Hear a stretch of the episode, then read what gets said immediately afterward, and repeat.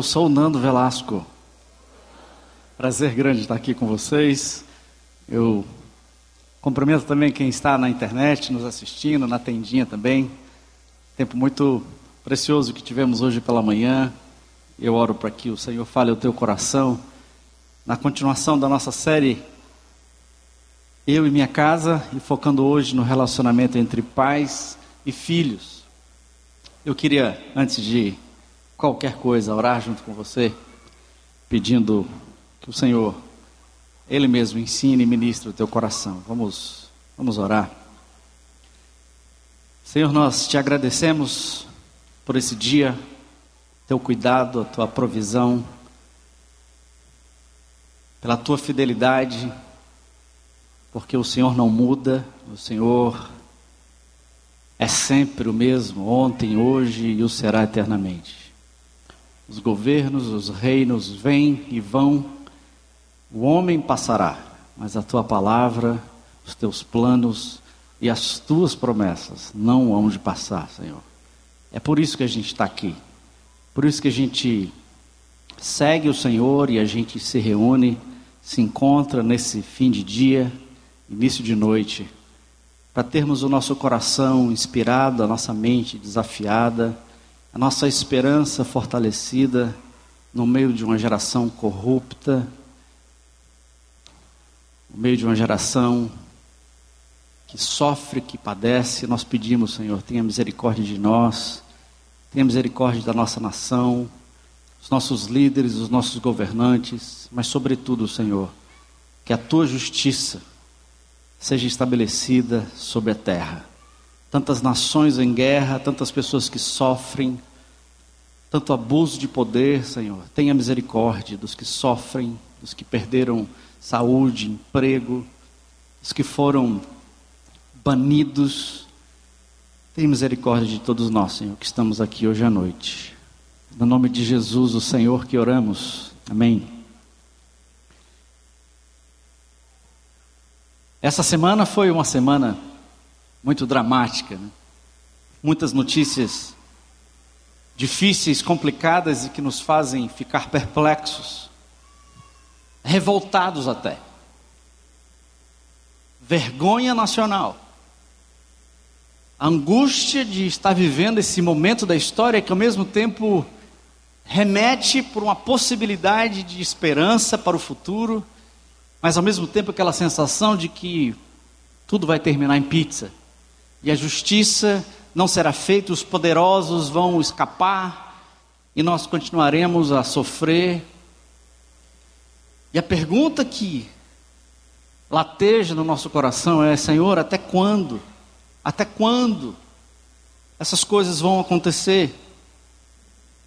Na pátria da, da propina, como é difícil ouvirmos isso da nossa própria nação, onde impera o poder ilegítimo, a mentira deslavada, o lucro absurdo que destrói a economia de uma nação, lança milhares na miséria, enquanto enriquece os ladrões no poder. O império do suborno, a anuência da mentira, enquanto isso, um mar de lama de corrupção que nos deixa perplexos, angustiados e temendo sobre o futuro da nossa nação. Tudo isso vem das decisões de homens cheios de poder, mas sem nenhum traço de caráter, de integridade e de honestidade. E a pergunta que nós nos fazemos, que eu me faço, é: cadê a verdade? Onde está a justiça? Onde está a justiça? Será que dá para acreditar? Existe esperança? E o clamor em uníssono da nossa sociedade hoje é por homens e mulheres de caráter, de integridade, de homens que estabeleçam a justiça e lutem pelo bem de todos. Esse é o clamor da nossa sociedade hoje. O paradoxo, entretanto, irmãos, é que essa mesma sociedade que clama por justiça e por retidão é a mesma sociedade que relativiza a moral que banaliza o casamento e que destrói a família. Só que as fibras do caráter de uma pessoa não são tecidas noutro lugar, irmãos, senão na casa, na família. Se eu destruo a família, se eu destruo o casamento, eu destruí um ambiente onde as fibras do caráter de uma pessoa pode ser tecida, construída. Enquanto nós delegamos a formação de valores e a construção da moral dos nossos filhos às instituições, às escolas, às universidades, lá eles acumulam informações, mas o acúmulo de informação jamais moldou o caráter de uma pessoa. A escola não pode moldar o caráter de uma pessoa, e acreditem, nem mesmo o conteúdo bíblico é capaz de moldar o nosso caráter desassociado de um ambiente relacional amoroso. Encher a cabeça de teologias, de filosofias, não nos levam a absolutamente canto nenhum, senão a arrogância, ao orgulho. Deus designou que a nossa formação moral e emocional acontecesse no contexto relacional amoroso. E esse lugar não é outro senão o contexto do relacionamento da família. É o que enfatiza Moisés em Deuteronômio 6, de 4 a 9. O povo de Deus está para entrar na terra prometida, uma terra que havia sido prometida a Abraão, Isaac e Jacó, mas era uma terra agora ah, possuída, né, ah, dominada por por religiões pagãs, por pessoas que inclusive crucificavam crianças em adoração aos seus deuses. E antes de entrar na terra prometida, então, Moisés ele revisa a lei e ele destaca o que é essencial na formação de uma nação. O texto de Deuteronômio 6 diz assim: Ouve Israel, o Senhor nosso Deus é o único Senhor. Amarás, pois, o Senhor teu Deus de todo o teu coração, de toda a tua alma, de toda a tua força, e essas palavras que hoje te ordeno estarão no teu coração, e tu inculcarás aos teus, aos teus filhos, e delas falarás assentado em tua casa, andando pelo caminho, ao deitar-te, ao levantar-te. Também as atarás como sinal na tua mão, e te serão por frontal entre os olhos, e escreverá nos umbrais da tua casa, nas tuas portas. Interessante observar que nesse momento crucial de formação do povo de Deus, uma nação que agora tem uma terra, já tinha uma lei, e o destaque que Moisés dá não é para organizar instituições, governos, políticas, mas ele foca na família como sendo a célula fundamental, a célula mais essencial para a formação de uma nação, do caráter que é construído no coração das pessoas e que determina o calibre de uma sociedade, o calibre de uma nação. O plano educacional divino, então, foi o que foi dado através de Moisés, que visava garantir a estabilidade, o sucesso e o avanço da nação de Israel o avanço de geração em geração, o futuro da nação de Israel dependia do que acontecia entre pais e filhos. Não existe outro lugar, outra ênfase mais destacada do método educacional nas Escrituras, irmãos. A família é o relacionamento entre pais e filhos, e não é à toa que o inimigo de Deus quer destruir exatamente a família. Porque sem a família não há um ambiente para a construção do caráter. Haverá instituições, universidades, haverá escolas, haverão escolas, mas tudo que nós teremos é o acúmulo de conhecimento e a, e a aprimoração, o aprimoramento das nossas competências.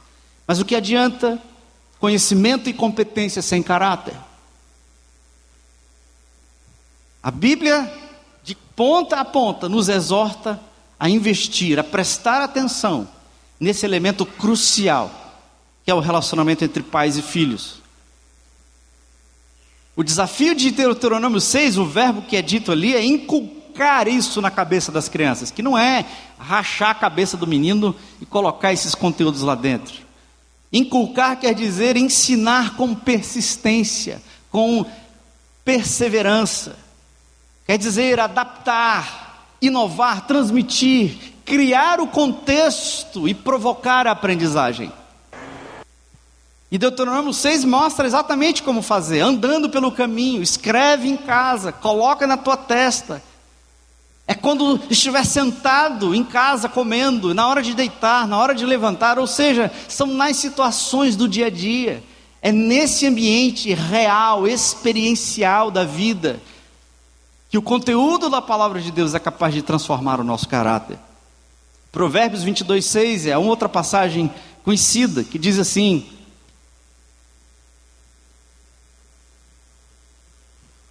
Treina a criança no caminho que ela deve seguir, e mesmo quando ela for adulta, ela não vai se desviar. Efésios 6,4: Pais, não irritem os seus filhos, não aborreçam, não frustrem os seus filhos, mas crie-os segundo a instrução do Senhor. E Provérbios 19, 18: treine o seu filho, então poderá haver esperança. Não queira a morte do seu filho, treine o seu filho, treine o seu filho, porque se não há treinamento, não há esperança. Se não há treinamento ensino, não há transformação do caráter. E se não há caráter, irmãos, qual é o futuro de uma nação, de uma sociedade, quando está nas mãos de pessoas que não têm integridade e caráter?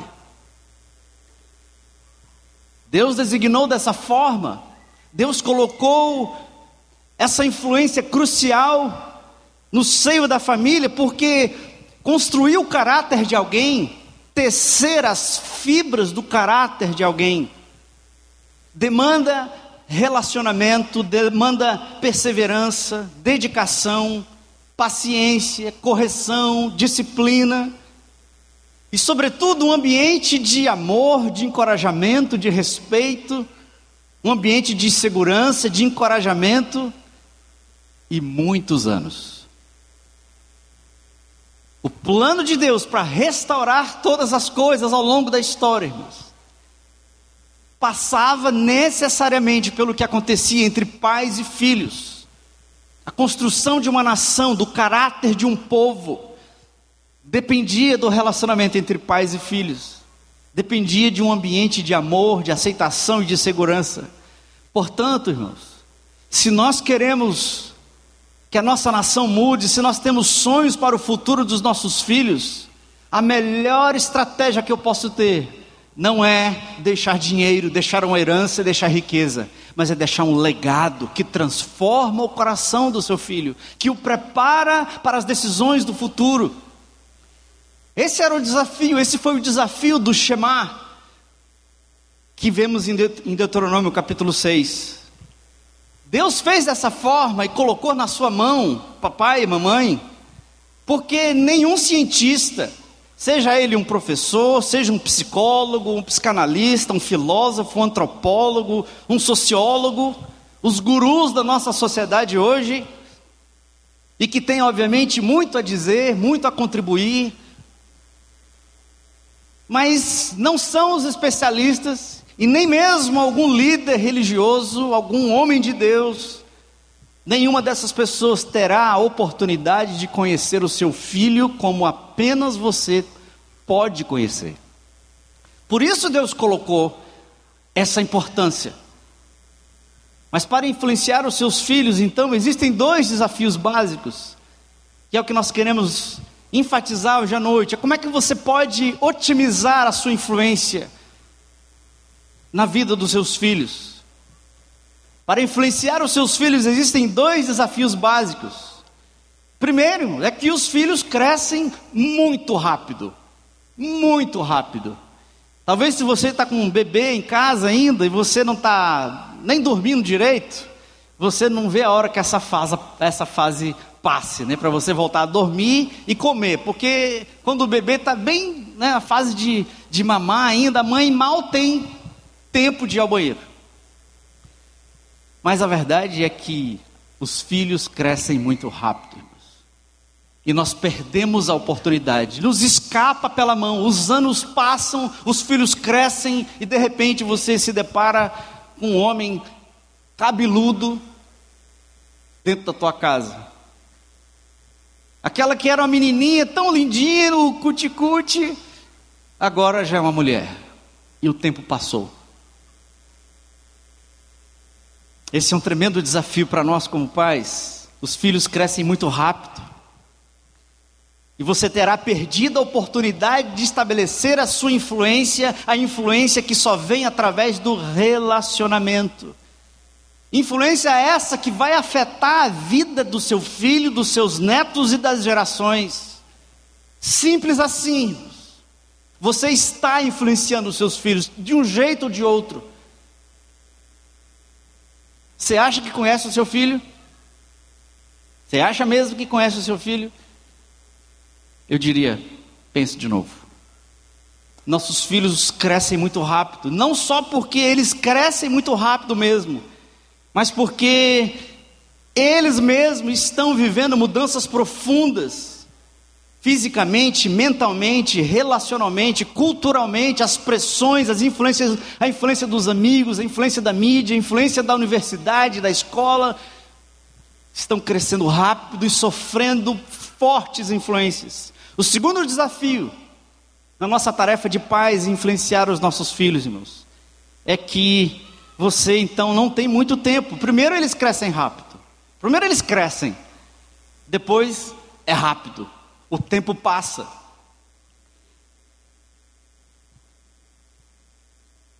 Eu estou para encontrar um pai que não acha que o filho cresceu rápido demais. O tempo passou e não dá para voltar, acelerar, deletar o tempo que você tem é hoje. O ontem já era, o futuro não existe. No seu papel, no seu chamado, na responsabilidade que Deus colocou em tua mão. Quanto tempo você tem? Deus nos deu uma quantidade de tempo limitada para influenciar os nossos filhos. Deus nos deu uma quantidade de tempo limitada para influenciarmos os nossos filhos de maneira direta. Quanto tempo você acha que você tem para influenciar os seus filhos? Já parou para pensar? Já fez as contas?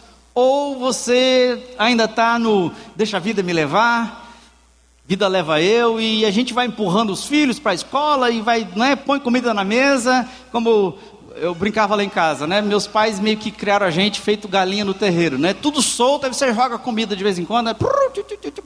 e a gente vai lá e come e continua. Cada um, não foi bem assim, é claro, até porque a vida era menos complexa há 10 anos atrás, não, 10 não, há, há 20, 30, é, 40. Então, voltando aqui para é, Provérbios, para onde é que a gente está aqui, meu Deus? Sim, nós temos uma quantidade muito reduzida de tempo.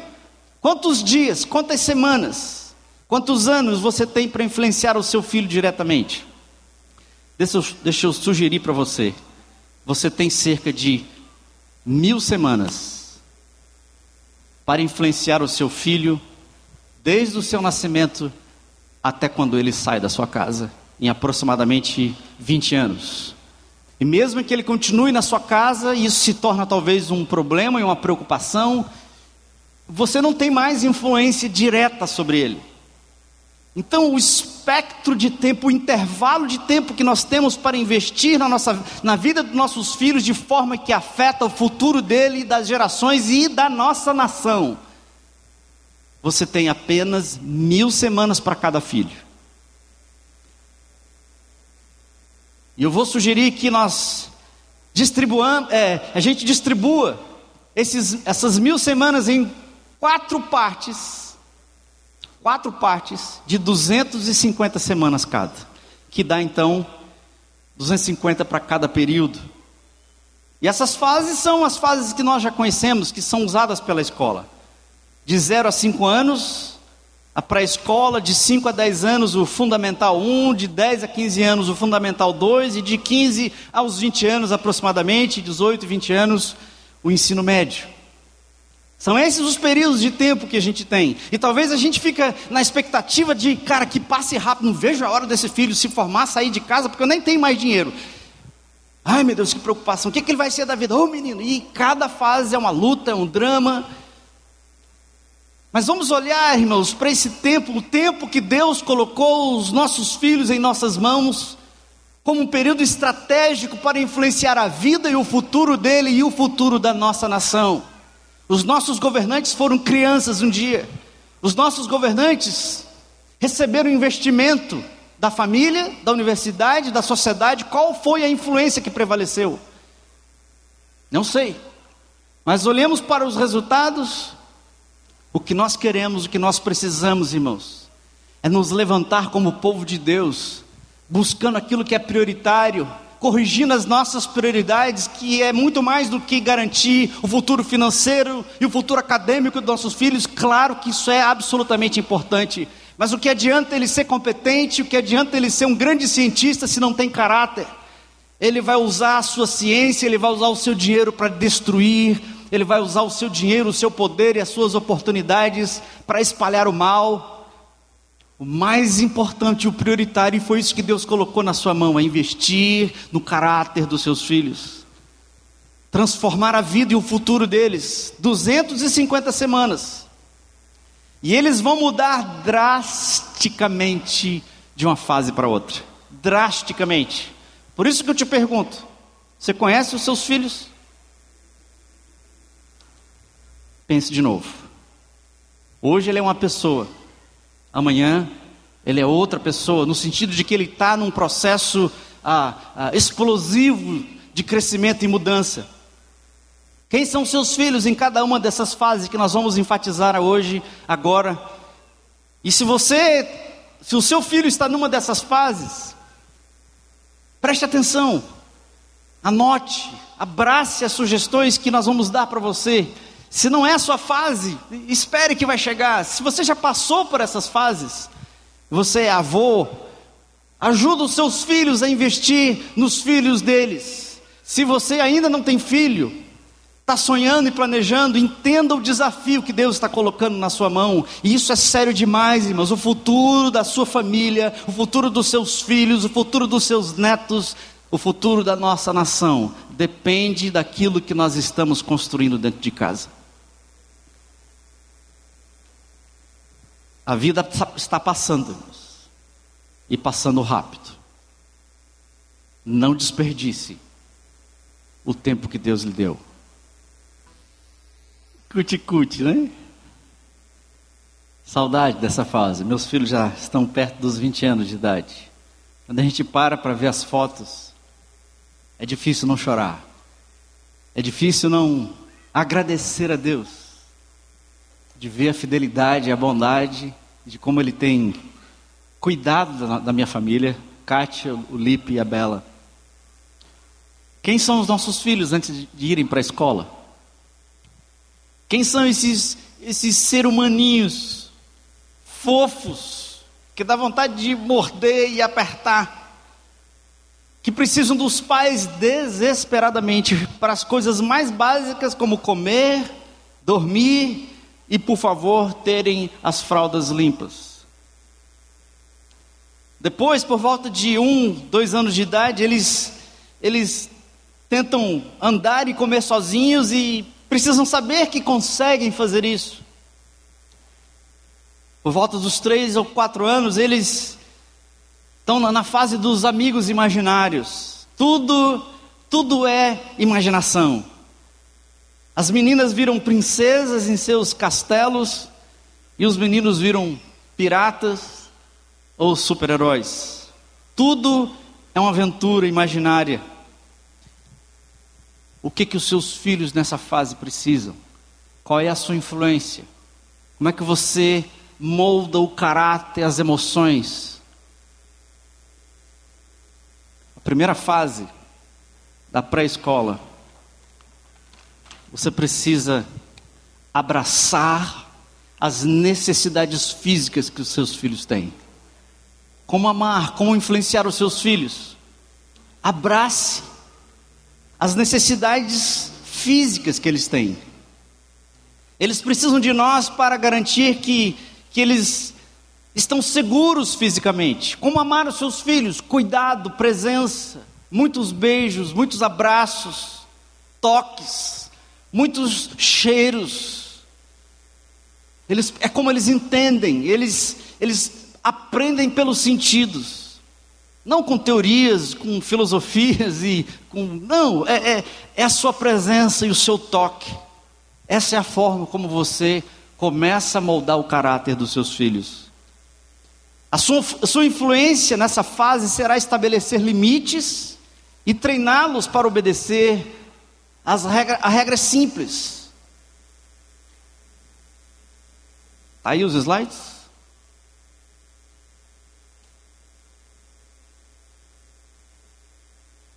Próximo. Próximo. Próximo. Estabeleça limites.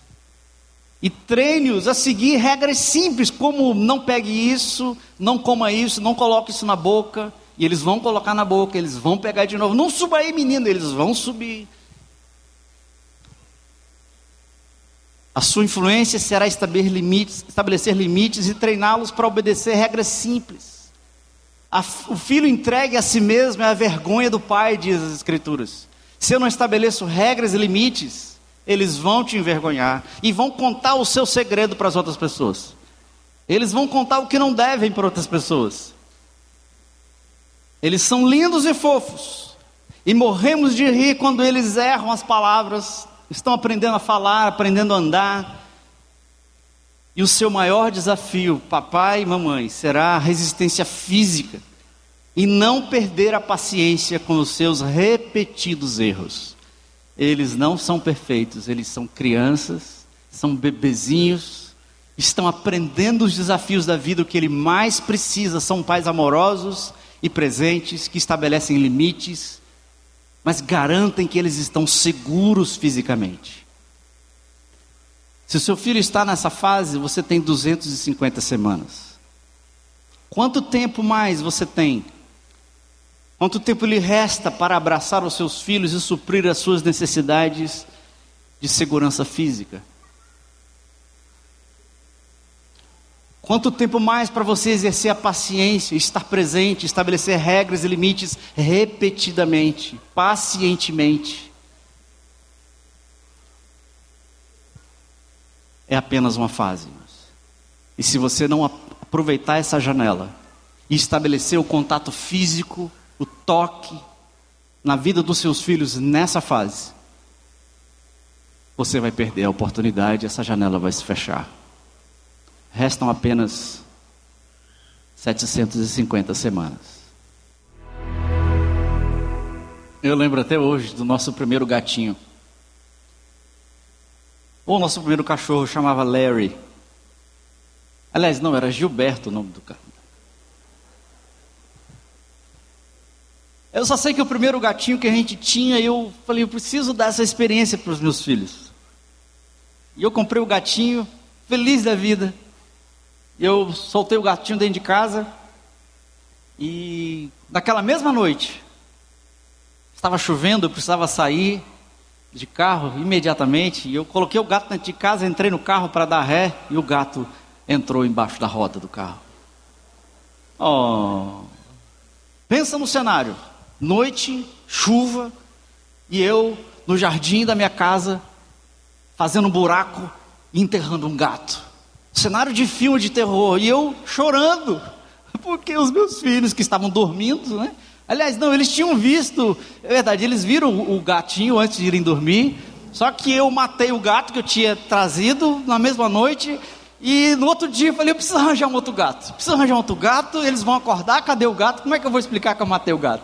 E eu fui lá no pet shop, eu comprei um outro gato, só que o gato não era mais pequenininho, ele era maior. Aí no outro dia eles amanheceram, ué pai, o gato cresceu. Pois é, filho, não é que é, é assim que acontece. Que fase, que fase legal. Chegar em casa, os meninos brincando pelado, correndo no jardim, brincando de mangueira, assistindo Toy Story. Todos esses filmes nós assistimos junto com eles. Brincando de fantoches em casa. Essa fase é uma fase linda, uma fase que tudo para eles é, é diversão. Quem são os nossos filhos nessa fase? dos 5 aos 10 anos. O que, que está acontecendo no universo deles e como exercer a minha influência? A forma mais poderosa, irmãos, de ganhar o coração dos nossos filhos e influenciá-los nessa fase é simplesmente estando totalmente presente para Ele. Estar presente. Não é dar presente, é estar presente porque eles buscam a sua atenção e precisam da sua aprovação para tudo que estão vivendo. Eles certamente já estão na escola, estão sofrendo, ah, ah, concorrendo à atenção do único adulto na sala de aula, que é o professor. Antes era ele e o pai dentro de casa, agora é um adulto para 30 meninos. E ele está concorrendo à atenção, fazendo novos amigos, ou fazendo os seus primeiros amigos que ele precisa, ele precisa da sua atenção, ele precisa da sua presença, ele precisa da sua aprovação, porque ele está dando o primeiro voo para fora de casa. Viagens, brincadeiras, estar presente nos campeonatos, mesmo que ele não jogue lá essas coisas, ele é o melhor jogador. Estar presente, aparecer nas fotos, chorar junto por quê? Porque ele está comparando as suas habilidades com as habilidades dos amigos, dos amiguinhos, né? Eles querem ser reconhecidos pelos adultos. E agora ele está, está concorrendo à atenção dos professores e ele também está concorrendo à sua atenção. Porque provavelmente você é uma pessoa ocupada, você é uma pessoa que trabalha, que viaja e você não tem tempo para estar muito perto. Mas é exatamente nessa fase que a vida do seu filho começa a ganhar uma tangente. E ele começa a experimentar o primeiro voo para longe de casa. É quando nós pais, muitas das vezes, a gente também começa a voar para outros lugares, trabalhar mais tempo, porque as demandas, as expectativas, as necessidades também crescem. Sabe o que eles mais precisam nessa fase? De 5 a 10 anos, provavelmente estão no ensino fundamental, eles precisam que nós nos engajemos nos interesses deles. Na vida deles, não os nossos interesses, mas os interesses deles, o mundo deles, as aventuras deles, os super-heróis deles, que continua. Nos engajemos, estejamos presentes. A sua influência, papai e mamãe, para os meninos, a presença do pai é super importante, da mãe também. Para as meninas, a presença do pai também é muito importante e também a presença da mamãe. Nessa fase, a sua influência é ajudá-los a melhorar as suas habilidades e desenvolver a sua competência e criar novos amigos, melhorar as habilidades que eles têm, desenvolver as suas competências e criar novos amigos. E eu quero confessar aqui para os irmãos, né, um tempo aqui de DR, de, de né, um pessoal, pessoal aqui, né, comparando com os irmãos, é, espero que eu não chore aqui. Até hoje, mas eu não sei jogar bola. Não ria de mim, meus. Já fiz terapia, já fui para o CR, já li livros, já estudei livros, mas eu não aprendi a jogar futebol, meus. Então não me chame para jogar futebol, a menos que seja uma comédia, uma piada, alguma coisa assim. Eu até que tinha potencial, irmãos. Eu lembro que eu estava lá no campinho, né, jogando e correndo atrás de uma bolinha de saco plástico assim. Eu até fiz gol, gente. Só que algumas vezes, eu sei que eles não fizeram isso por maldade, eram os valores deles na, na época.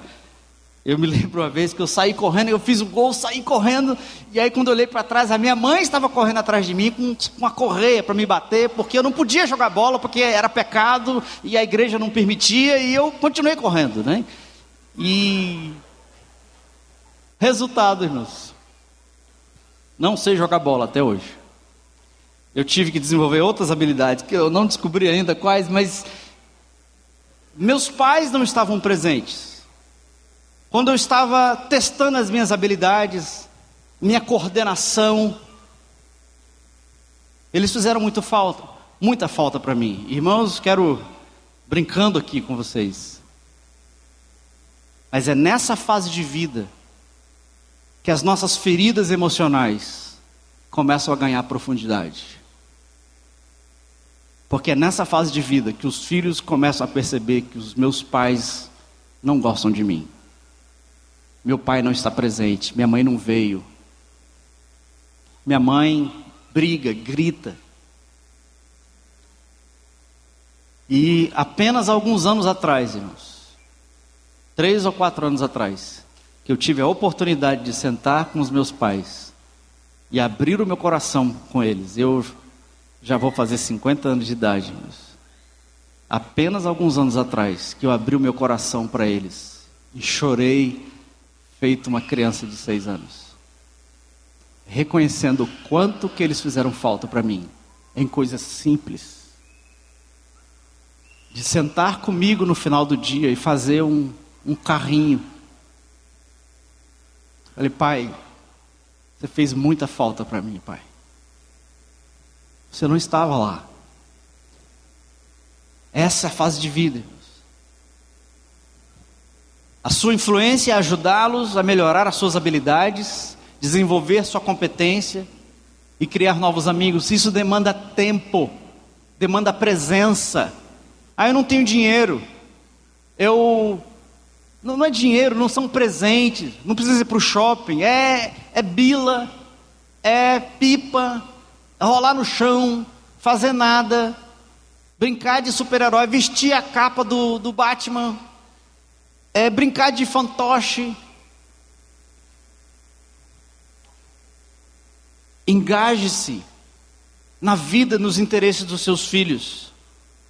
Mas se você for ausente, indiferente, ele vai buscar diversão no outro lugar e estará vulnerável a adultos mal intencionados. Essa também é a fase dos abusos, essa também é a fase, irmãos, onde eles estão vulneráveis porque eles ainda são inocentes, eles ainda não têm discernimento, malícia, maldade.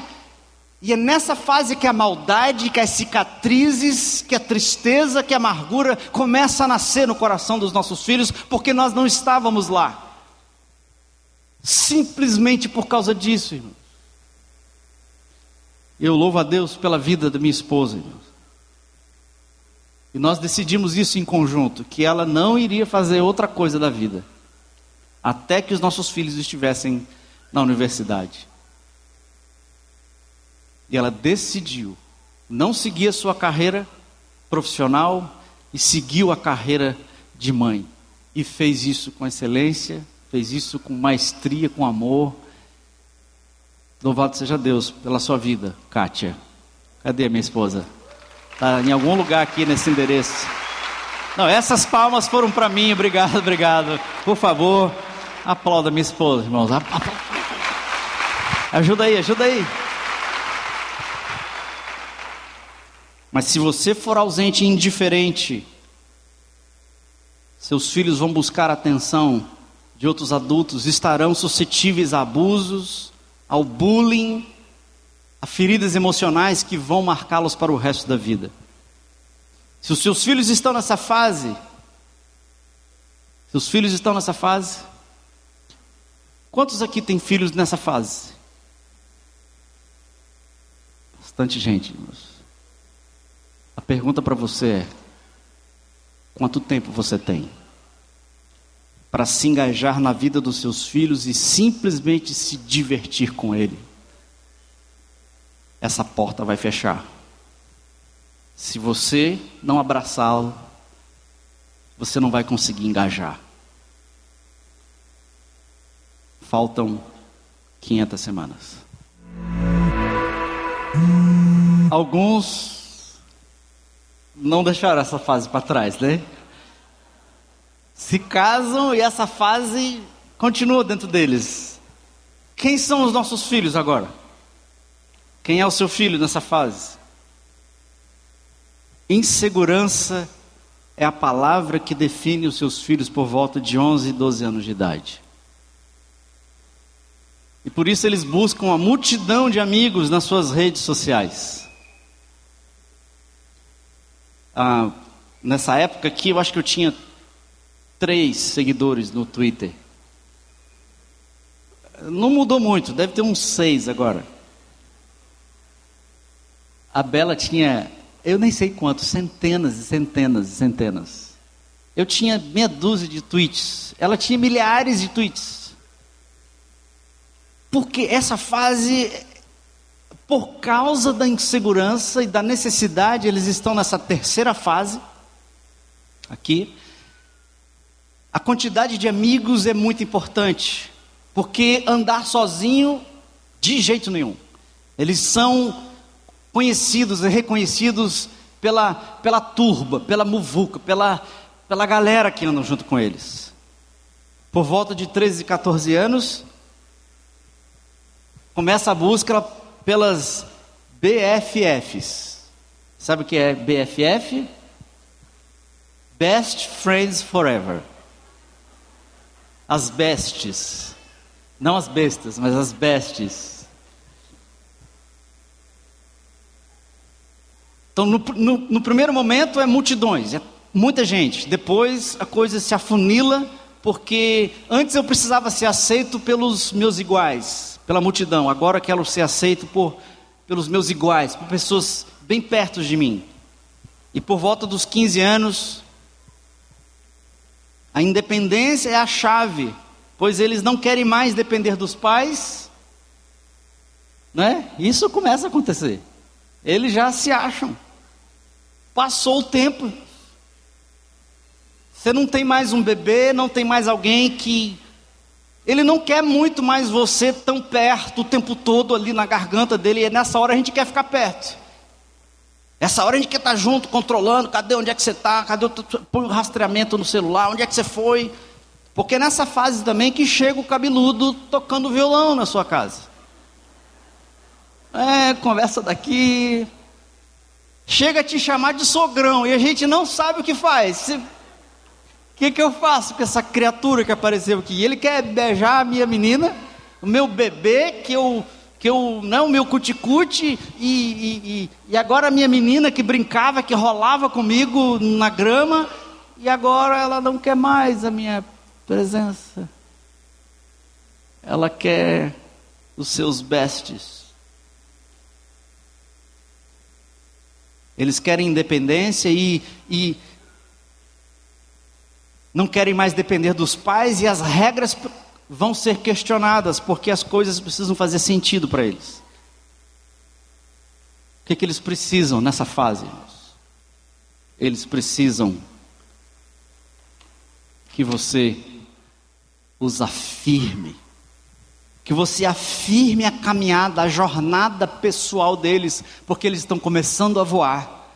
A sua influência é oferecer grandes e cavalares doses de afirmação, de aceitação nessa fase. Eles precisam de você para serem reconhecidos e valorizados, para que as suas qualidades se firmem e eles comecem a achar a sua singularidade, quem eles são como pessoa, fora de você, a despeito de você. Dependem de você ainda, mas a dependência agora é como se fosse um passarinho que vai, filho, você pode voar mais, você consegue voar. Filha, você é linda, filho, você é inteligente, vai. Afirmação. Se você criou conexões através do toque do abraço, se você esteve presente, rolou na grama, brincou de carrinho, Agora é a fase de afirmá-los para que eles comecem a andar sozinhos, para que eles comecem a trilhar o seu futuro. Mas se nós não pararmos para simplesmente ouvir os seus dramas e conflitos, mas ignorá-los e minimizar os seus dramas e conflitos, ou mesmo usar a vergonha e a manipulação, os nossos filhos vão se tornar defensivos e indiferentes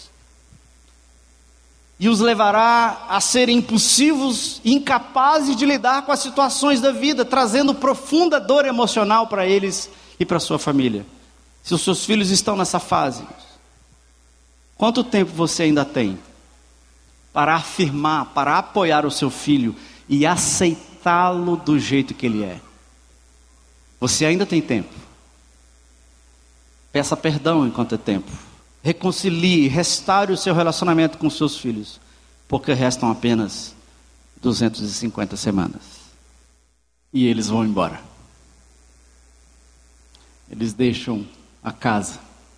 Quem são os nossos filhos quando chegam nessa última fase? Essa fase é da disputa por conseguir liberdade para ir e vir sem pedir explicações. A gente fica apavorado com as perguntas que eles fazem, porque parecem que, que estão rejeitando tudo aquilo que a gente depositou na vida deles. Por que, que eu quero, preciso ter fé? A sua fé.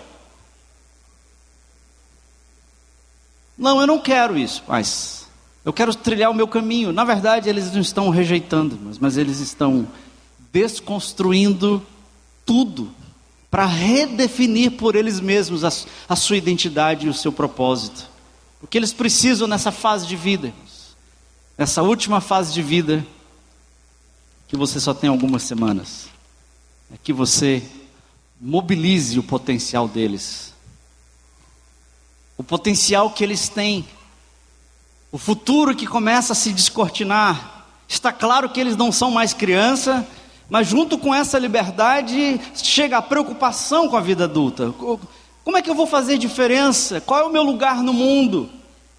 No fundo, eles, eles, eles sabem que tem um, um, um desejo, mas eles não têm um plano de vida definido, eles ainda vão precisar do seu apoio, embora eles queiram liberdade e autonomia. Você influencia a vida dos seus filhos nessa fase, dialogando com eles, ouvindo as suas críticas, e ajudando-os a elaborar as suas dúvidas, os seus medos, as suas questões, os grandes dramas da vida, o futuro, o que fazer. Talvez ele esteja aí lutando com o Enem, ou já nos primeiros anos de universidade, ou se é uma adolescência estendida, ele pode estar ainda sem saber o que fazer, que carreira, que mercado de trabalho. Como é que eu influencio? Primeiro eu abraço, depois eu engajo, depois eu afirmo, e finalmente eu mobilizo os meus filhos para eles cumprirem a missão que Deus colocou na mão deles. No fundo, irmãos, os filhos não são nossos. Os filhos foram colocados sob a nossa responsabilidade para que eles fossem impactados, tivessem o caráter formado e principalmente conhecessem quem é Deus. E agora, eles são pessoas vocacionadas, chamadas e enviadas para cumprir uma missão. Como é que eu influencio? Eu ouço as críticas, ajudo nas suas dúvidas, na elaboração dos seus medos, você influencia os seus filhos ajudando a, a, a, clarificar os valores, as dúvidas, as questões sobre fé, sobre moral. Agora é a hora do diálogo, mas você ainda tem influência absolutamente importante se você, ao longo da vida, abraçou, se engajou, afirmou. Você tem os canais de comunicação, você tem o coração conectado ainda e você ainda tem uma influência absurda sobre a vida dele e não termina aqui. Porque os próximos desafios da carreira, de casamento, de netos, continua. Mas se você estabelecer limites excessivos, for arbitrário, ser controlador e impaciente, você vai incitar os seus filhos à frustração e à rebeldia e ele vai fechar a porta do coração. Nessa última fase, irmãos, quanto tempo você ainda tem para mobilizar o potencial dos seus filhos e ajudá-los a se preparar para a missão de vida deles?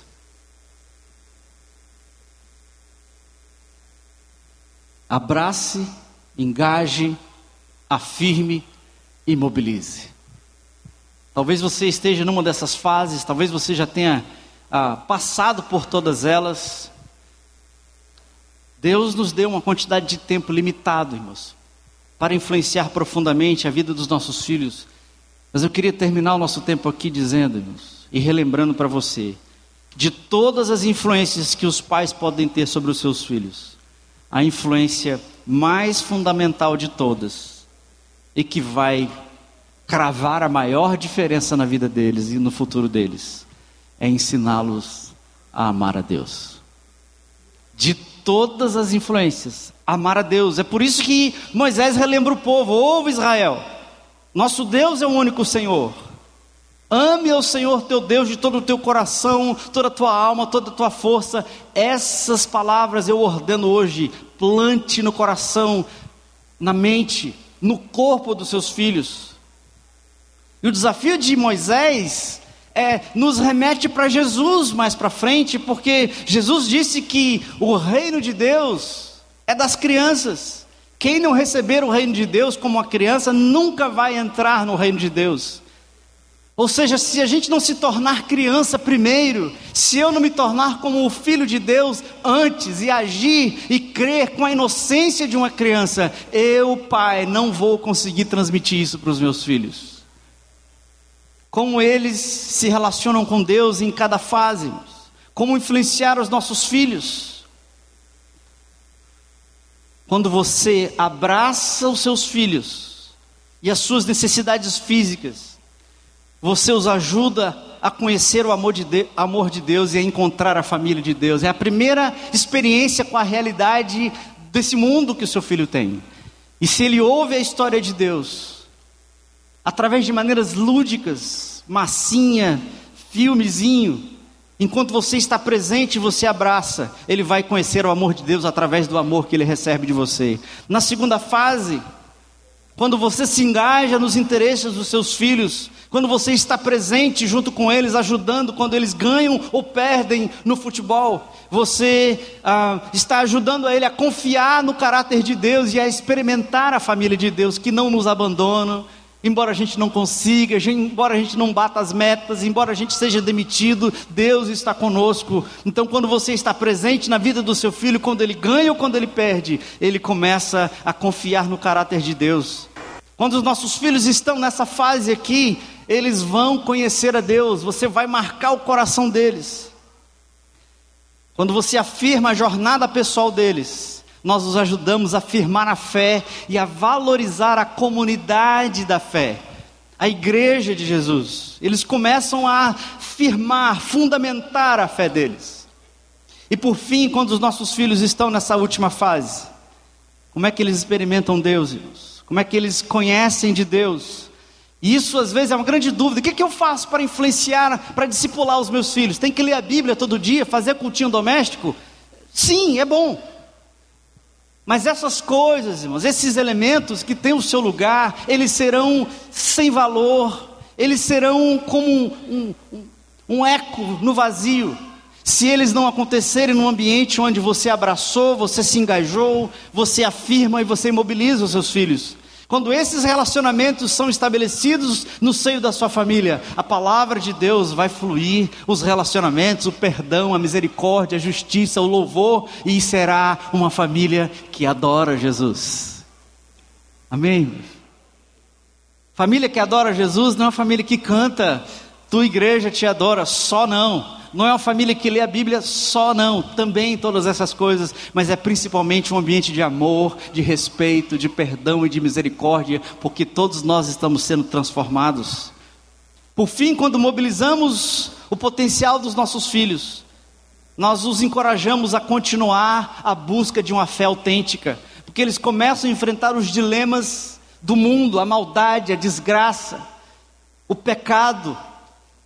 Mas quando eles nos veem envolvidos e mobilizando o potencial deles, acreditando neles, nós os encorajamos a buscar uma fé autêntica. Quanto tempo, irmãos?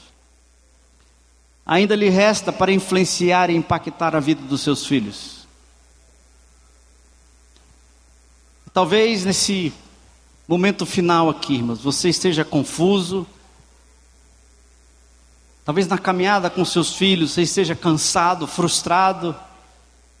Talvez já tenha passado por essas fases e você se lamenta por ter cometido algum erro. Ou talvez se sinta desanimado e sem saber o que fazer. Se sentindo completamente incapaz, eu não vou conseguir. Eu queria encorajar você nessa noite, dizendo o seguinte, e te relembrando o seguinte: que o maior interessado na vida dos seus filhos é o próprio Deus. O maior interessado na vida dos seus filhos é o próprio Deus. Ele é quem cuida de você em primeiro lugar. E Ele é que zela e que protege dos seus filhos.